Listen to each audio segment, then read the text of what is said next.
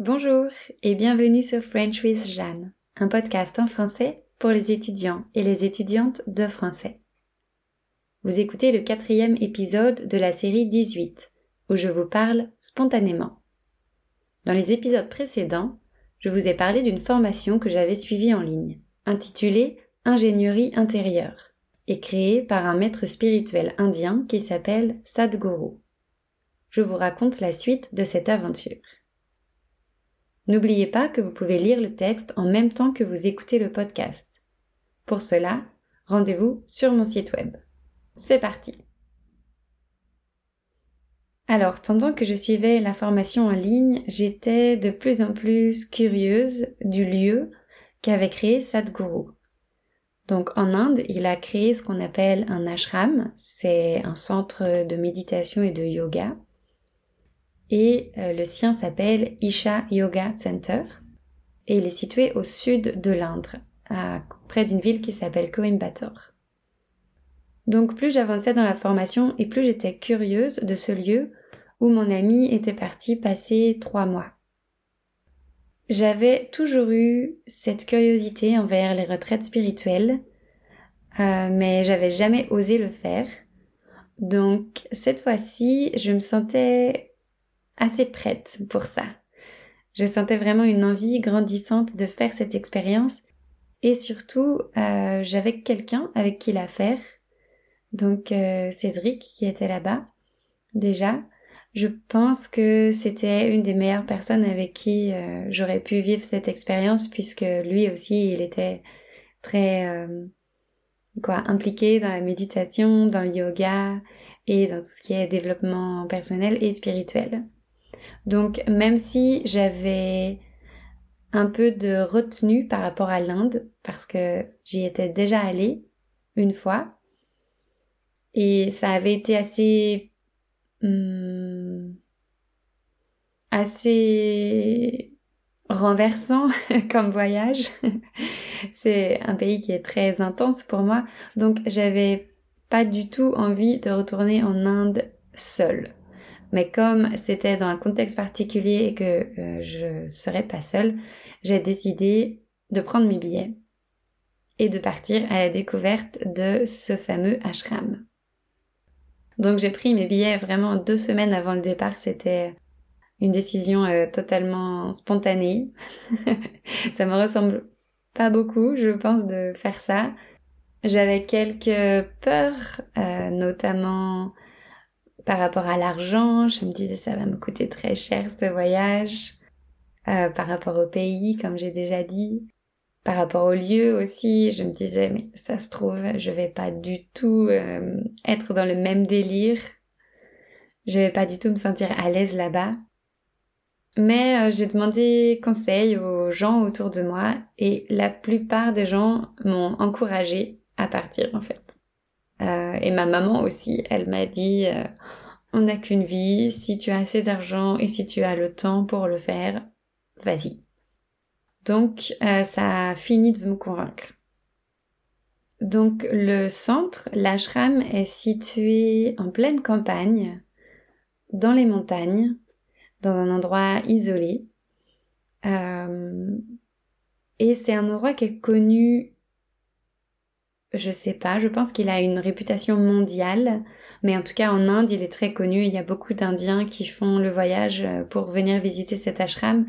Et euh, Sadhguru est une personnalité indienne euh, qui est connue par tous les habitants du pays. Avec mon ami Cédric, on a passé la première semaine dans le centre, on a dormi dans l'hôtel du centre et puis la deuxième semaine on a loué une chambre dans un hôtel à l'extérieur. Alors je vais vous décrire un peu l'ashram. Un des points principaux de l'ashram c'est une grande statue de Shiva qui s'appelle Adi Yogi. Donc c'est un buste énorme qui représente Shiva qui est un dieu hindou et euh, le, le soir, chaque soir, il y a un spectacle de son et lumière pour raconter l'histoire de ce dieu hindou. Donc ça, c'est à l'extérieur du centre. Et ensuite, euh, on peut marcher comme 10 minutes ou on peut prendre euh, un taxi local, c'est-à-dire euh, une vache qui tire une charrette, pour aller jusqu'à l'entrée du centre. Donc pendant ce trajet, il y a des restos, quelques petites boutiques, et puis à l'entrée du centre, il y a un resto, et il y a aussi la réception, on va dire, où on doit laisser nos sacs et nos téléphones parce que normalement il n'y a pas le droit d'entrer avec les téléphones. Ensuite, on passe une grande entrée euh, où il y a un serpent énorme. Et on continue de marcher et on arrive euh, à un endroit où il y a un premier restaurant. Normalement ici on dépose les chaussures parce que euh, c'est un endroit où théoriquement on marche pieds nus, mais le sol était tellement chaud, c'était vraiment brûlant qu'on peut garder les chaussures et les enlever simplement pour entrer dans les temples. Et suite à ça, on peut se promener euh, librement dans l'ashram, au moins dans la partie réservée aux visiteurs, qui est composée de deux temples principaux et deux bassins sacrés. Donc euh, pour les deux temples, le premier s'appelle Bhairavi c'est le temple de la déesse du féminin. C'est un temple assez petit où il y a une euh, comme une statue représentant cette déesse. Euh, à l'intérieur, c'est très animé. Il y a toujours de la musique. Il y a beaucoup de passages. Euh, les visiteurs peuvent simplement faire un tour à l'intérieur et ensuite sortir, donc sans s'asseoir. Il y a de la musique, euh, il y a des gens qui chantent, il y a des gens qui sont assis et qui méditent, et il y a toujours des rituels. Donc quand quelqu'un fait une offrande à la déesse, euh, les femmes qui sont comment dire, qui s'occupent du temple euh, chantent et, font le rituel des offrandes. Ensuite, euh, on peut aller dans le bassin sacré, donc il y en a un pour les hommes et un pour les femmes. Euh, c'est plus ou moins comme une piscine pour que vous puissiez imaginer, mais il faut descendre pas mal de marches, c'est des endroits qui sont très imposants. Donc en fait, quand on arrive, on se change, on doit se déshabiller complètement et mettre une tunique qu'on nous donne à l'entrée et ensuite se doucher. Et ensuite, on peut aller dans le bassin sacré. Donc on descend, il faut, je crois, s'immerger complètement dans l'eau. Et il y a une euh, petite statue, euh, ce qu'on appelle un linga, à l'intérieur, dans l'eau. On peut méditer là-bas, on peut le toucher, on fait le tour du linga pour s'imprégner de l'énergie du lieu. Et finalement, il y a aussi euh, une cascade sur l'un des murs, donc on peut aussi euh, attendre quelques minutes euh, sous l'eau. Et ensuite, quand on a terminé, simplement on ressort et on va se rhabiller. Et on est prêt pour aller dans le deuxième temple. Ce que je décris en fait, c'est le, le circuit qui est conseillé pour avoir des méditations plus puissantes. Donc après le bassin sacré, on va dans le deuxième temple qui s'appelle le Dhyanalinga. C'est le temple principal de l'ashram. Euh, il est énorme. Il est vraiment énorme. On peut être des centaines à l'intérieur. Euh, il est assez différent de l'autre parce que c'est un endroit où on doit garder le silence, il n'y a pas de musique. Pendant la journée, il y a des rotations de 15 minutes. Donc ils font entrer un groupe toutes les 15 minutes et le ressortir. Donc quand je dis un groupe, c'est au moins 50 ou 100 personnes. Donc ça fait beaucoup de mouvements. Et ils font ça pour qu'il y ait au moins 10 minutes de calme parce que ce temple a été créé pour faciliter la méditation. C'est un grand dôme et à l'intérieur, au centre, il y a là aussi euh, comme une, grande statue, un, linga encore une fois.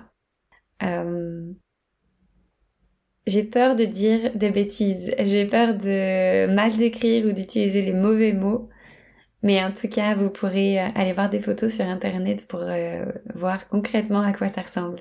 Mais en tout cas, c'est assez imposant et a un énorme socle en forme de serpent parce que le serpent est l'un des symboles de la spiritualité et de l'énergie vitale, donc on en retrouve absolument partout dans l'ashram. Donc voilà, et entre les temples et les bassins sacrés, il y a un petit étang, il y a euh, un pont, il y a comme ça des espaces où on peut juste euh, s'asseoir et, passer le temps. il n'y a pas besoin de faire d'autres choses. Mes premières impressions en arrivant là-bas, je me suis dit que c'était assez petit. En fait, je pense que je m'attendais à un endroit plus grand, comme euh, mon ami y passait trois mois et ça faisait déjà un mois et demi qu'il y était et qu'il venait tous les jours. Je crois que je m'attendais à un endroit vraiment plus grand. Finalement, c'est assez grand. Euh, il accueille euh, des centaines de personnes par jour, des milliers le week-end, donc c'est assez grand. Mais voilà, c'était ma première impression. C'est très calme, euh, c'est très reposant, d'autant plus avec le climat indien. Moi, je crois que j'ai pas eu de pluie pendant les deux semaines où j'y étais, donc c'est assez lourd l'atmosphère. Et donc, on va dire que ça encourage à se laisser aller un peu. Et puis, quand même, j'ai trouvé l'endroit étrange. Parce que euh, beaucoup de gens étaient habillés pareil, qu'avec euh, le même style de vêtements, large, long, qui recouvre bien euh, les jambes et les bras. Parce qu'il y a beaucoup de symboles que je connaissais pas, il y a beaucoup de rituels que je connaissais pas non plus évidemment. Et il y a des gens qui font des trucs un peu bizarres aussi, mais comme comme n'importe quelle chose peut être bizarre quand on la voit pour la première fois. Donc le premier jour, j'ai trouvé ça étrange et puis après deux semaines, euh, ça me faisait plus rien parce que je, déjà je m'étais renseignée, je savais un peu plus ce qu'il faisait. Hmm, mais juste, euh, on s'habitue, on s'habitue à tout. Je parlerai peut-être de ça un peu plus tard. Donc comme j'ai dit, l'endroit accueille des centaines et des milliers de visiteurs par jour. Donc là, je parle juste des personnes qui viennent pendant la journée et qui repartent. Mais certains, comme nous, dorment à l'hôtel de l'ashram, donc là, euh, je pense qu'il y a des centaines de personnes chaque nuit. En plus de ça, il y a tous les bénévoles, parce que c'est un endroit où il y a beaucoup de volontaires qui travaillent, qu'ils euh, dorment dans les dortoirs, on leur donne des missions pendant la journée, et euh, le reste du temps, ils, sont nourris et logés. Donc, j'ai essayé de compter, mais je pense que ça représente environ 1300, 1500 personnes qui sont sur place non-stop. Et en fait, tout ça, je l'avais pas vu au départ. Parce que tous ces gens-là, l'hôtel et les résidences et la cantine, c'est derrière, en fait. C'est, les visiteurs n'ont pas accès à ça. Donc c'est comme une petite ville, vraiment ça fourmille, il y a toujours des gens qui vont à droite, à gauche. Euh. On voit qu'il se passe plein de choses parce qu'il y a aussi des programmes qui ont lieu. Donc, par exemple, la formation que j'ai faite en ligne, c'est possible de la faire sur place. Donc il y a des gens qui viennent et qui restent là 3, 4, 5 jours ou plus selon le programme auquel ils participent.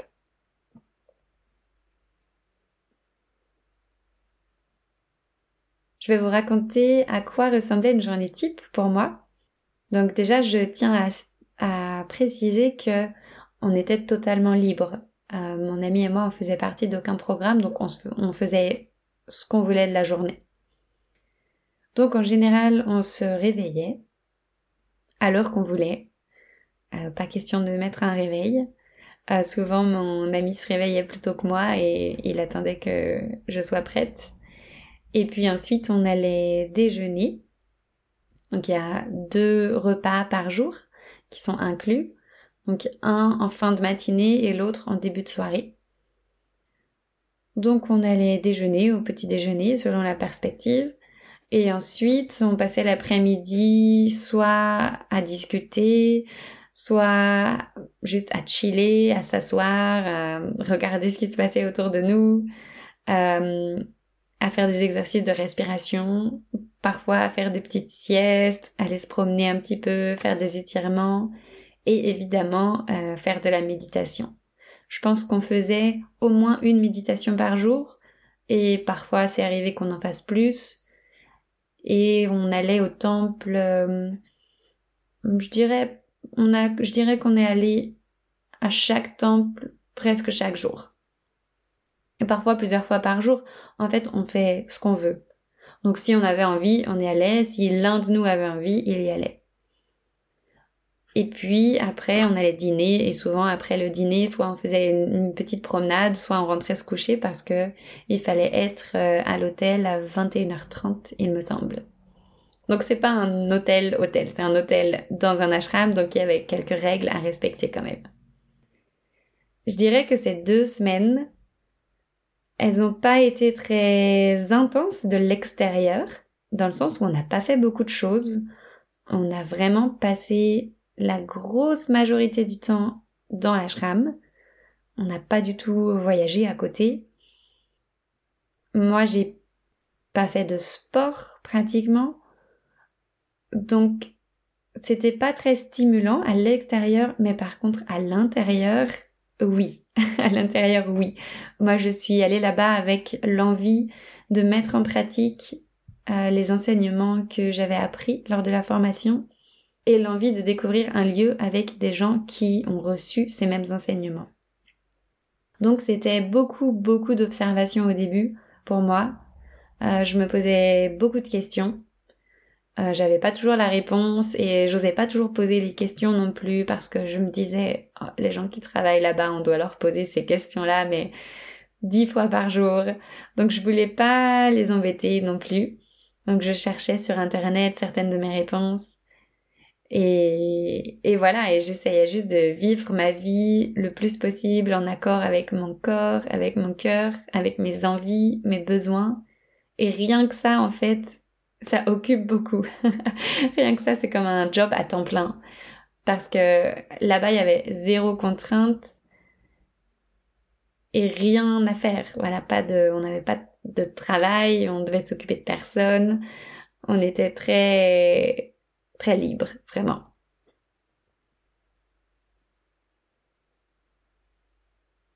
Je vais vous raconter un peu comment ça se passait au niveau de la cantine, parce que ça pour moi c'était complètement nouveau. Quand on arrive dans le réfectoire, il y a de la musique qui passe, donc on commence par aller se laver les mains, et ensuite on s'assoit par terre. Donc il y a des paillasses qui sont disposées au sol, les lignes sont pas mélangées, donc c'est une rangée d'hommes, une rangée de femmes. Et on vient simplement prendre euh, la place qui est inoccupée. Donc les gens s'assoient les uns à la suite des autres. On s'assoit par terre, donc en tailleur, ou comme on peut. Il y a quelques places sur des tables pour euh, les personnes, je pense, qui ont des difficultés ou des douleurs à rester assises pendant aussi longtemps et on mange avec les mains. je pense que tout ça est fait pour euh, pratiquer la pleine conscience. Une fois que la musique s'arrête, c'est que le service va commencer, donc les portes se ferment, faut arriver à l'heure, et euh, on fait une, une minute de silence ou plus, je sais pas trop. On reste un moment en silence et c'est le moment de la gratitude. on se recueille, on remercie, on remercie je sais pas qui. on juste on remercie et on exprime notre gratitude pour le repas qu'on va recevoir. Et ensuite, quand la musique reprend, le service commence. Donc là, ce sont des volontaires qui passent dans les rangs avec des seaux et de la nourriture. Donc il y en a un qui a des fruits, l'autre qui a du riz, l'autre qui a des sauces, l'autre qui a des légumes. Et on ne doit pas parler. Oui, j'ai oublié de dire ça. C'est un repas, ce sont des repas qui se prennent dans le silence.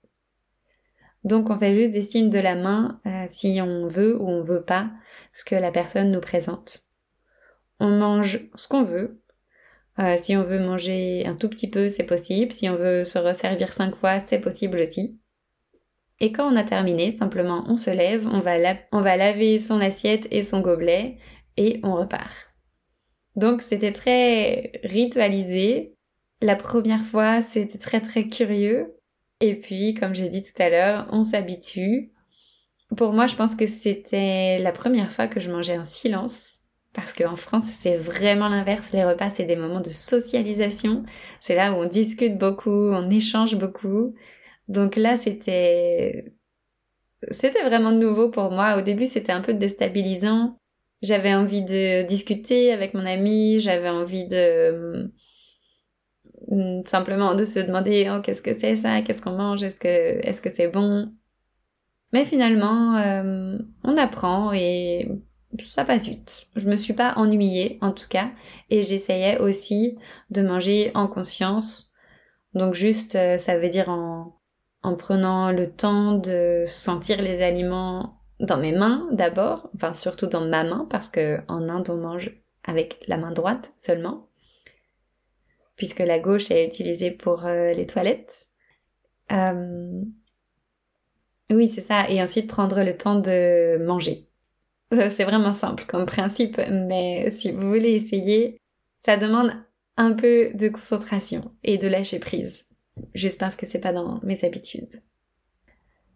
Euh, sinon, quoi dire de plus? Euh, La deuxième semaine, comme on avait loué un hôtel à l'extérieur, on n'avait plus accès à toute cette partie-là du centre, donc on mangeait dans les restos euh, qui étaient dans l'ashram ou à côté. Euh, c'était un peu plus compliqué pour moi parce que la nourriture était souvent épicée et moi je peux vraiment pas manger épicé. Mais bon, je me suis quand même régalée parce que j'adore les pains indiens, tout ce qui est naan, parota, euh, chapati, tout ça, j'adore. Donc c'était juste beaucoup de pain et un peu de sauce. Mais c'est ok, j'étais préparée euh, à manger comme ça, vu que j'étais déjà allée en Inde. Je savais qu'au niveau de la nourriture, il fallait que je m'adapte, parce que c'est pas eux qui vont s'adapter à moi.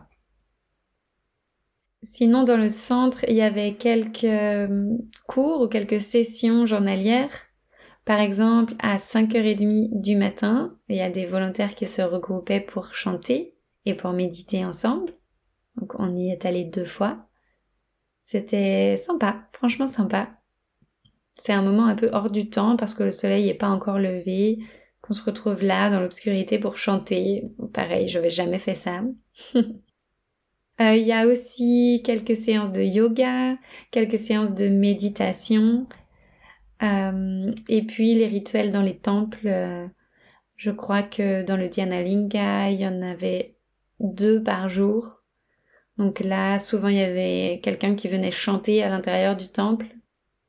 C'était aussi vraiment sympa, j'aimais beaucoup parce que ça changeait un peu l'énergie du lieu. Et tout ça, j'ai oublié de le spécifier, mais l'entrée de l'ashram est totalement gratuite. Donc bien sûr, pour euh, dormir à l'hôtel, il faut payer, mais honnêtement, c'était pas cher du tout. Nous, il me semble qu'on a payé 30 euros par personne pour une semaine, avec deux repas inclus et une chambre euh, privée avec notre salle de bain. Donc c'est vraiment abordable, en tout cas pour les Occidentaux. Au niveau de la méditation, parce que c'est quelque chose que je voulais vraiment approfondir là-bas. Donc la méditation, j'en fais depuis longtemps, mais j'en fais, j'arrête, j'en fais, j'arrête.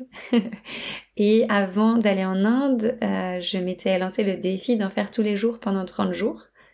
Donc c'était parfait comme préparation. Je savais pas encore que j'allais aller là-bas, mais j'étais déjà en train de me préparer. Et je suis absolument heureuse des méditations que j'ai pu faire là-bas. J'ai trouvé ça vraiment génial, vraiment plus facile de méditer dans cet endroit qui a été conçu pour ça. C'était aussi très très encourageant de voir des gens qui méditent partout. Moi, je vois rarement des gens qui méditent autour de moi. Quand je me promène en ville, je vois personne qui fait ça. Donc, euh, ça faisait, ça me faisait plaisir, en tout cas, de voir qu'il y avait des gens qui aimaient ça comme moi, en fait. On se sent un peu appartenir à une communauté qui d'habitude est plutôt invisible. Et j'ai réussi à faire, ouais, de belles méditations euh, plus longues que quand je l'ai fait chez moi. Hum, je pense qu'en général, je restais une heure environ Et ensuite, ce qui me sortait de la méditation, c'était des fourmillements dans les jambes ou même de la douleur parce que ça veut dire que je restais une heure immobile. Mais c'est normal, ça arrive et c'est comme tout, on peut s'entraîner pour, euh, pour réussir à durer plus longtemps. J'ai vu aussi des gens dans les temples qui pleuraient, qui convulsaient, qui s'agitaient soudainement. Pareil, c'était quelque chose que j'avais jamais vu. Donc ces gens étaient en méditation et je sais pas ce qui se passait, mais il se passait des choses pour eux. Euh, moi, ça a pas du tout été comme ça, mais c'était plus comme une déconnexion avec la réalité, je dirais ça. J'avais l'impression que à un moment, mon cerveau faisait quelque chose comme switchait, comme quelque chose changeait et j'étais plus vraiment consciente d'être assise dans un temple en Inde. J'étais ailleurs. J'étais pas endormie, mais j'étais ailleurs. Je peux pas dire où. Ça ressemble un peu à de l'hypnose, j'imagine, parce que j'en ai jamais fait, mais quand j'ai décrit cette expérience, plusieurs personnes m'ont dit ça. Et puis à un moment, euh, ça s'arrête plus ou moins soudainement. Euh, on, je reprends conscience de où je suis, de ce qui se passe, et c'est un peu comme si je me réveillais. Je reviens à la réalité. Euh, j'ai eu quelques visions, mais pas beaucoup. Mais ça m'était jamais arrivé avant non plus, donc c'était vraiment euphorisant, ces expériences-là où je sortais du temple et je me sentais apaisée, euh, comme équilibrée, entière. Et, et j'avais en fait très envie de recommencer pour voir si ça allait recommencer déjà parce que parfois on médite et il se passe absolument rien et on a beaucoup de mal à déconnecter ou à entrer dans ce, cet état méditatif.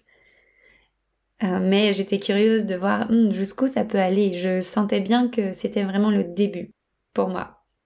Et hmm, par contre, je me suis pas vraiment sentie réceptive aux énergies du lieu. J'ai rencontré beaucoup de gens là-bas qui disaient que l'énergie était incroyable. Et moi, je dois avouer que je sentais rien de très fort, rien d'incroyable mais c'est ok. Euh, je pense que j'ai pas, je pense que je suis pas habituée non plus à être à l'écoute de ces ressentis-là. Donc peut-être qu'ils étaient présents, mais simplement que je pouvais pas les sentir. Un peu comme le cœur qui bat. C'est quelque chose qui est toujours là, mais qu'on sent plus ou moins selon les moments de la journée ou les moments dans la vie. Je vois que ça fait déjà une demi-heure que je parle, donc je pense que je vais faire une pause ici et dans le prochain épisode, je raconterai un peu plus euh, ce que j'ai pu mettre en pratique pendant ces deux semaines. Je vous lis maintenant la conclusion.